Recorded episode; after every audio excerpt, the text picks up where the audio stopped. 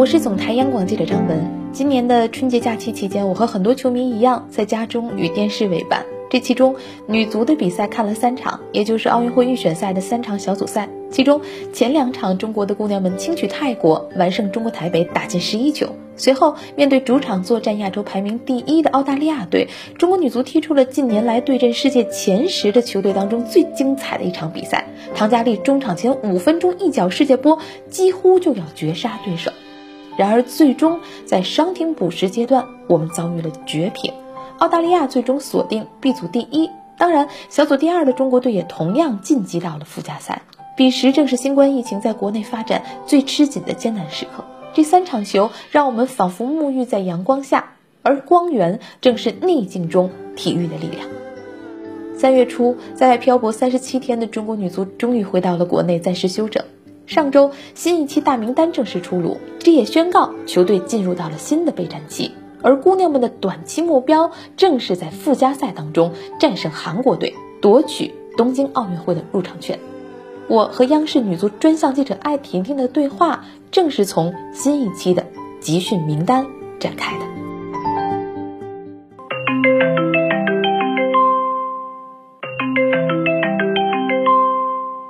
咱们先从最新一期大名单聊起吧，因为开始大家的最大争议是为什么没有王霜啊，为什么没有姚伟啊？足协很快给了一个回应，因为武汉依然在交通管制当中，未来不排除继续征召的可能性。当时呢，争议因为太大了，所以让大家对于这个名单本身的关注可能减少了一些。那么在您看来，最新一期女足名单当中还有哪几位球员的入选特别值得我们关注呢？呃，说起这个事件啊，其实我想先解释一下，嗯，呃，关于王霜这三名队员有没有入选的事儿，我认为其实它是个乌龙事件。为什么这么说呢？因为其实这三名队员他原本就在这一次中国女足集训的征召名单之上，嗯，只不过是由于像你刚才提到的武汉目前啊还在一个管制的过程中，所以说呢就。足协之前的计划是要分两步来公布这一次的集训名单。那第一部分呢，先公布在四月二号球队集训集合的日期可以到来的队员，因为另外三名在武汉的队员啊，四月八号我们知道武汉才会解封禁，然后呢，他们可能还需要通过一定的手续拿到这个离开武汉的通行证。随后，因为国家队这一次要在苏州集训，那他们到达苏州之后是否还要隔离？要隔离多长时间？所有这些细节因为还不确定，所以他们肯定不能够赶上四月二号国家队的集中。所以原本的计划呢是等到第二步再来公布这三名队员的名单。只不过可能由于这个大家都非常的关注，特别是因为我们的王霜啊很受到大家的关注，所以当很多球迷朋友看到在这一次的集训名单中没有看到王霜的时候呢，就呃引起了大家的热议，所以足协才在第二天又发布了一个公告，跟大家解释了一下这个情况。当然，可能这也在。在另一个角度上说明了，这个我们女足的姑娘们现在还是很受大家关心的。其实这一次中国女足的集训名单可以说是一个完全在意料之中的名单，嗯，基本上没有对上一个阶段的人员做大的调整，可以说几乎是延续了上一个阶段的阵容。那么所谓的变化呢，就是我们能看到少了两个人，多了三个人。少的这两个人分别是李一凡和万如意。那这两名队员呢，其实也在征召的名单当中，只不过是由于这两名队员目前自己的身体情况有一点点的原因，所以他们暂时还不会跟球队来会合。那多的三个人呢，分别是李梦雯、王岩和方杰。这三名队员为什么我说都在意料之中呢？首先，李梦雯可能了解中国女足的朋友都知道，在这一次春节之后，中国女足前往澳大利亚参加奥运赛的时候，我们一共有四名主力队员没有随队前往，除了刚才我们提到的三名武汉的球员，另外一名就是李梦雯。她的老家呢是在浙江，那她回家过年之后呢，是因为自己老家的村子里自行封村了，所以她被隔离了。于是当中国队再次集结的时候，她就没。没有离开，那么过了隔离期之后呢，球队就把他提前接到了这个苏州的基地，在准备着和球队会合。那另外两名队员王岩和方杰呀，也是在我们和澳大利亚的奥运赛结束之后，原本就想要补充的队员。其实这两名队员之前已经到达了泰国，他们原本计划呢就到韩国和球队会合的，只不过是由于我们的下一个阶段的附加赛延期了，呢中国队呢回国了。所以这两名队员也就从泰国回到了国内。因此可以说，这一次的集训名单完全就是按照此前贾指导的这个计划来公布的，变化不大，能够说明两个问题吧。首先就是说明贾指导对于上一个阶段奥运赛的备战和队员们整体的表现，应该说是满意的。另外一个呢，其实也是很现实的原因，就是在过去的两个月时间里面，绝大部分的女足球队都在放假，或者是队员们在隔离的时候，他们很多的队员都没有进行规律的训练，所以在这个时候，如果从地方队抽调队员，可能也不是一个特别适合的时机。我觉得您刚才基本上已经给我们完全的去解读了这份名单它产生的一个过程。那么我们根据三条现在来具体聊一聊，因为大家都知道贾指导是非常善于调教球队的防线的。世界杯的时候，我们的防线看起来也是在三条线当中表现最为稳固的吧。奥运会预选赛的小组赛里面，我们前几个对手相对比较弱，所以从那几场比赛当中，我们。的防线没有经历太大的考验。那么在您看来，我们六月份要去跟韩国去争夺最后一场入场券，我们的防线是不是令人放心呢？应该说，从贾指导上任之后，他对于中国女足的后防线是做了一个比较大的调整的。嗯，其实目前中国队的这一个主力的后防线，那么除了吴海燕以外，其他三名队员都是相对比较新的队员。嗯。但是我们注意到这个呃林雨萍和吴海燕他们两个的这个中后卫的搭档啊，从世界杯之前的备战到经历了世界杯的考验，我们认为他们的磨合已经是日趋成熟了的。那林雨萍其实经过世界杯之后，她自身的这种经验和信心的增长也变得越来越成熟了。所以就像刚才你说到的，在奥运赛中这对中后卫的组合，我们看是非常让人放心的。那我们说到他的两个边后卫呢，其实都是年轻人。嗯，都是在世界杯之后贾指导重新呃挑选的年轻队员，这两名队员可能经验上。呃，还有所欠缺，但是他们都非常的有特点，特别是他们很符合贾秀全指导对于目前这支中国女足她战术上的要求。嗯，因为我们知道，其实贾导对于呃边后卫的要求就是他这个上下的能力要非常的强。嗯，因为在进攻的时候，他要求两个边后卫要呃向上插的非常的多，而在防守的时候呢，又要全力的回追，所以这两名队员应该说完全是按照贾导的这个战术要求来挑选的。呃，我相信啊，这这个后防线。如果能够进一步的去磨合，再一个在比赛中他们能够完全执行教练的这个要求，最重要的是把各自的这个位置要是站住的话，应该我们的防线是不会受到太大的威胁的。中场是大家现在更关注的一个问题，尤其是我们在世界杯上看这支女足的表现，好多人都认为我们中场的创造力不足，所以比赛踢的不是那么流畅。您是不是认同这个观点呢？与其说是我们的中场创造力不足，倒不如说是我们现在采。采取的这个打法和我们以前习惯上中国女足的打法是不一样的，因为其实以往。大家习惯的中国女足的打法是一个四二三幺的打法。那我们的中场，特别是我们的后腰，其实是我们进攻的组织者和发起者。没错，嗯。可能过去的大概十几年的时间里，中国女足基本上都是用的这样一套打法。那它的顶峰时期可能就是上一届二零一五年的加拿大女足世界杯，呃，包括是一六年里约奥运会，我们都是用的这个打法。当时我们的中场，比如说任桂欣和谭荣英的这个组合，直到现在仍然有很多球迷非常的怀念这个中场的组合。但是现在呢，因为说贾导上任之后，中国女足变成了四四二的打法，而且呢，贾导在于进攻端可能更多的是打的防守反击，更多的把这个进攻的组织者交给了中后卫。呃，那么在他的战术体系下，其实我们的两个后腰。更多的是来在协助进攻和协助防守，而不是来串联整个进攻的这样一个作用。所以说，其实并不是说我们的队员，我们的中场队员现在能力不如以前啦，或者说他们的能力不够了，他们其实是在。执行贾导的这个战术要求。至于这个打法和我们以以往的四二三幺的打法，到底哪一个更适合中国队，或者说哪一个能取得更好的成绩，恐怕我们要在比赛中来说话了。再往前说一说我们的锋线，在奥运赛的小组赛阶段的比赛当中，唐佳丽真的是大放异彩，踢得非常自信，明显能够感觉到，哎，这个球员在这几场比赛当中实现了一个蜕变。您觉得他未来有可能成为中国女足锋线上真？正的球星级的球员吗？唐佳丽啊，其实可能很多人真的是通过这一次的奥运赛认识了她，了解了她，喜欢了她。但其实我想说，唐佳丽其实早在五年前就已经可以说是初露锋芒了吧。嗯，我记得这个加拿大女足世界杯的时候，当时的主教练郝伟其实带了两名小将，一个是王霜，一个就是唐佳丽。那其实，在那一次的比赛中，唐佳丽的表现其实比王霜还要抢眼。她当时其实获得了那一届的最佳新人的提名的。不过可能后来她自身的一些原因吧，可能。很长一段时间都没有进入国家队，那这一次从去年他再回到国家队的时候，我有一个非常明显的变化感觉，就是他真的成熟了，而且你从他的眼神中，你从跟他的交流中，能够明显的感觉到他现在是发自内心的珍惜自己得到的机会，发自内心的想要留在国家队。贾导也跟我说过好多次，他现在非常看重的，当然唐佳丽的能力是很重要的，他更看重的是唐佳丽现在对于比赛、对于踢球的那种强烈的欲望。因为你只有真正有了这种强烈的欲望之后，你才能把自己的能力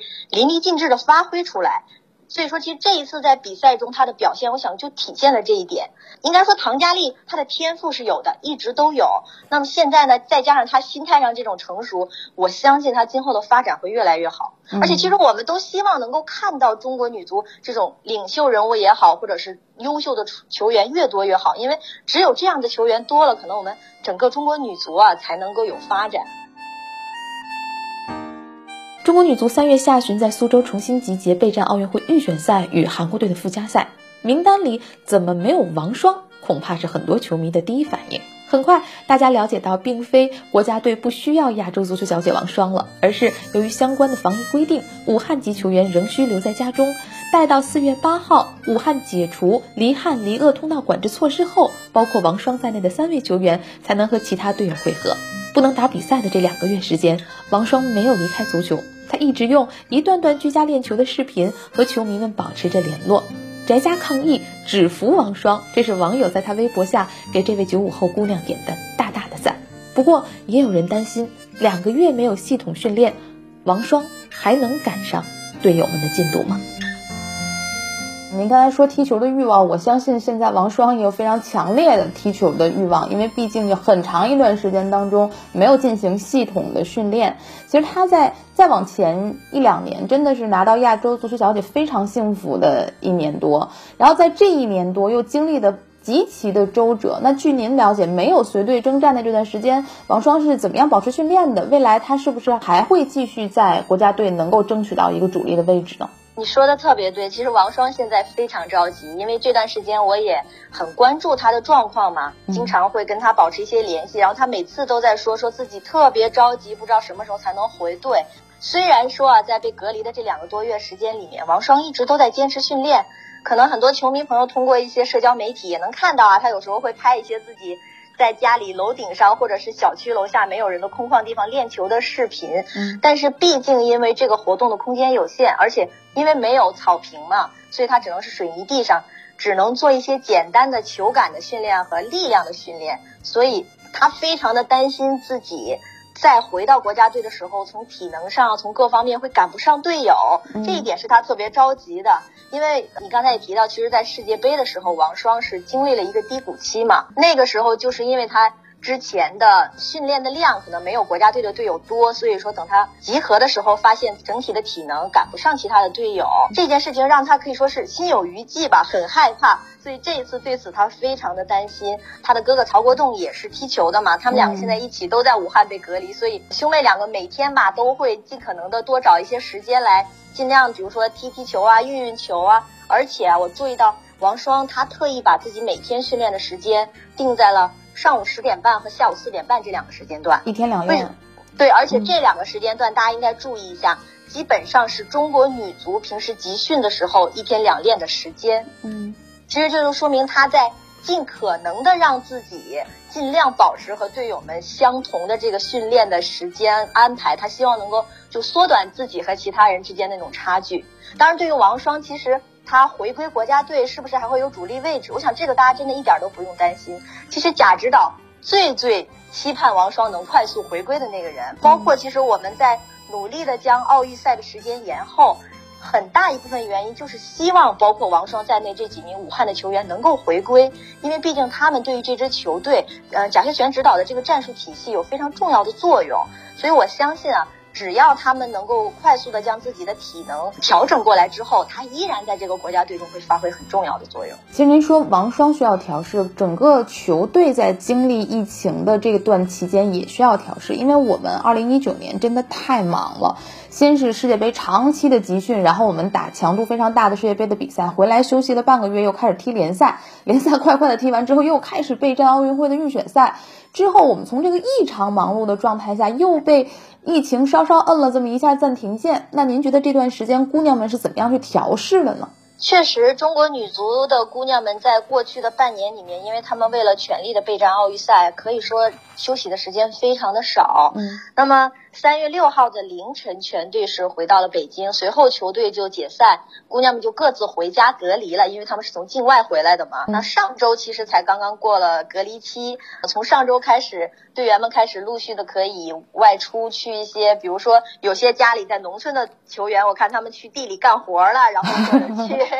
去这个山里面呼吸一下新鲜空气。其实很久没有能看到他们，比如说在社交媒体里更新这么休闲的时光了。对于他们来说，说，在过去这几个月里面的经历，可能是。很复杂的心情也是大起大落的，所以其实能有这么一段时间让大家稍微调整一下，我觉得也挺好的。当然了，这个时间也不会太长了，那很快呢，他们就又要重新开始集中了。我看世界杯的时候，说实话，我看中国女足的比赛，每一场我都觉得踢得特别辛苦，替他们都很紧张，他们脸上的面部表情也都超级紧绷。可是我们的很多的对手，你感觉他好像更享受这个足球快乐的比赛，让人觉得中国女足似乎在心态。调节上还有可以再改进的地方，但是奥运会预选赛的时候，我倒觉得姑娘们好像踢的比世界杯的时候更放得开了。虽然几天没有进行有球训练，但是好像那个踢球的冲动让他们又快乐起来了。您离队伍更近，能不能聊聊您的观察呢？在世界杯之后。包括球队，包括我们也都有做过总结。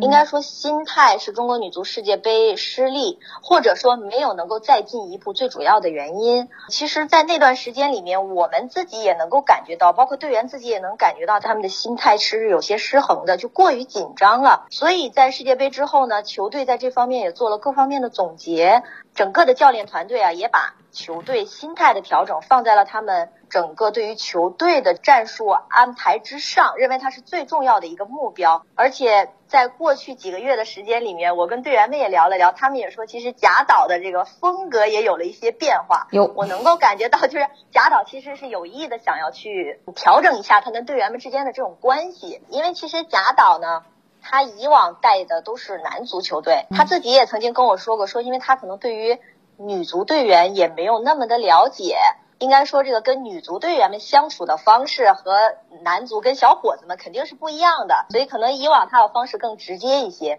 但是经过了这一段时间，贾导也意识到，可能姑娘们的心思啊会更细腻，可能教练的一句话、一个表情，他们的反应会更敏感。所以从世界杯回来之后呢，贾导就开始有意的去调整自己的状态，经常会跟大家开个玩笑啊什么的，就是让大家觉得这个氛围会轻松一点。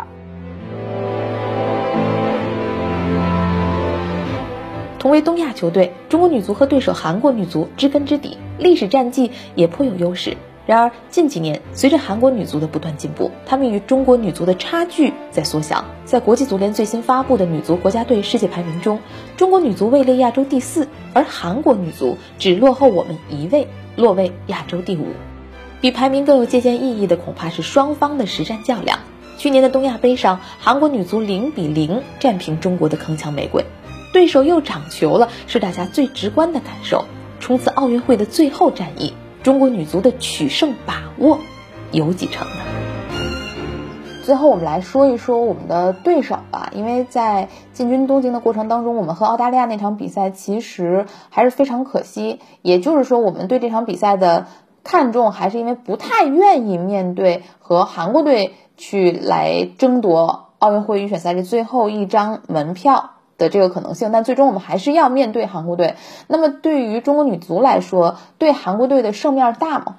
如果要是半年前你问我这个问题的话，我认为我们至少是嗯有六四开的把握吧，就是说我们可能会相对占一些优势。当然了，其实中国女足和韩国女足的水平一直都是旗鼓相当，也互有胜负的。但是为什么我说是半年前和半年后呢？因为世界杯之后，其实韩国女足更换了主教练，他们的新任主教练科林贝尔上任之后，短短的几个月，给这个球队带来了非常大的变化。如果大家看了东亚杯的比赛，去年十二月份的比赛的话，就会发现韩国女足和半年前已经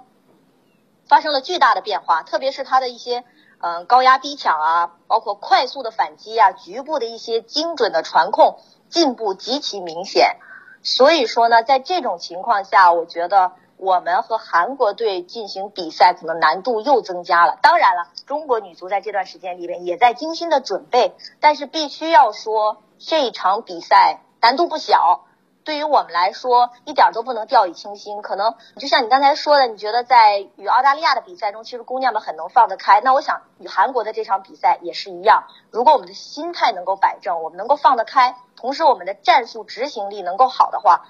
我还是愿意相信中国女足有很大的希望能够战胜韩国队。得到这一个非常宝贵的进军奥运会的名额的，嗯，那我们就不妨乐观一点。我们假设中国队能够进入到奥运会的正赛，那现在比赛已经确认推迟到明年了。那么对于中国女足来说，您觉得这里面的利弊都有些什么呢？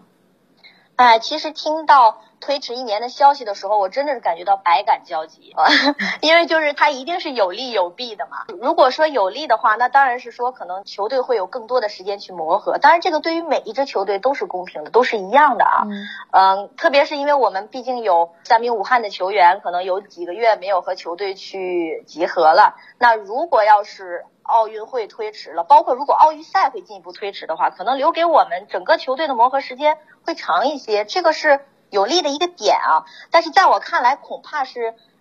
弊大于利。嗯，为什么这么说呢？首先就是我们老将的状态问题。你知道，球队中其实有一些球员，八九、九零、九一的球员，嗯，比如说像马军啊，包括王珊珊啊、李颖啊这些球员。那么对于这些可能三十岁左右的球员来说，他们的身体状况必须得承认，每一年都在下滑。那么推迟一年的时间，对于这些队员的状态到底有多少影响？现在我们是很难估量的。另外呢，就是奥运会如果要是推迟了一年，就意味着从现在开始，在接下来的一年时间里，中国女足都处在一个备战奥运的紧张的阶段。一旦集训的时间长了，队员们的心态会不会再次发生变化？会不会又有氛围紧张的情况出现？就是像之前世界杯之前一样，其实这些都是值得我们去去去关注的，也是会有些担心的。当然了，这个既然。延期这个事情不是我们能够决定的。那其实无论它的影响是好还是坏的，你唯一能做的可能就是想办法如何去应对吧。我觉得，嗯，相信经过了冬春之交的波折，我们女足的姑娘能够更团结、更无畏。也希望能在东京看到他们的身影。节目的最后呢，来听一听中国女足队员王霜聊聊她对过去这一年经历的思考，以及对东京奥运会的渴盼。从法国回来以后。跟着团队一起训练比赛，我整个人的心一下子就踏实下来了，很专注的去参加训练，去准备某一个阶段的比赛。第一次奥运会一六年，二十岁嘛，现在已经二十四岁了，现在的承受能力啊，各方面条件也会比那个时候要好一些。最关键的还是心态和精神状态，决定决定奥运会。对我们每一名球员来说，肯定会尽百分之两百的全力去拿下每一场比赛。其实还是蛮希望再再一次在奥运会当中能够取得进球。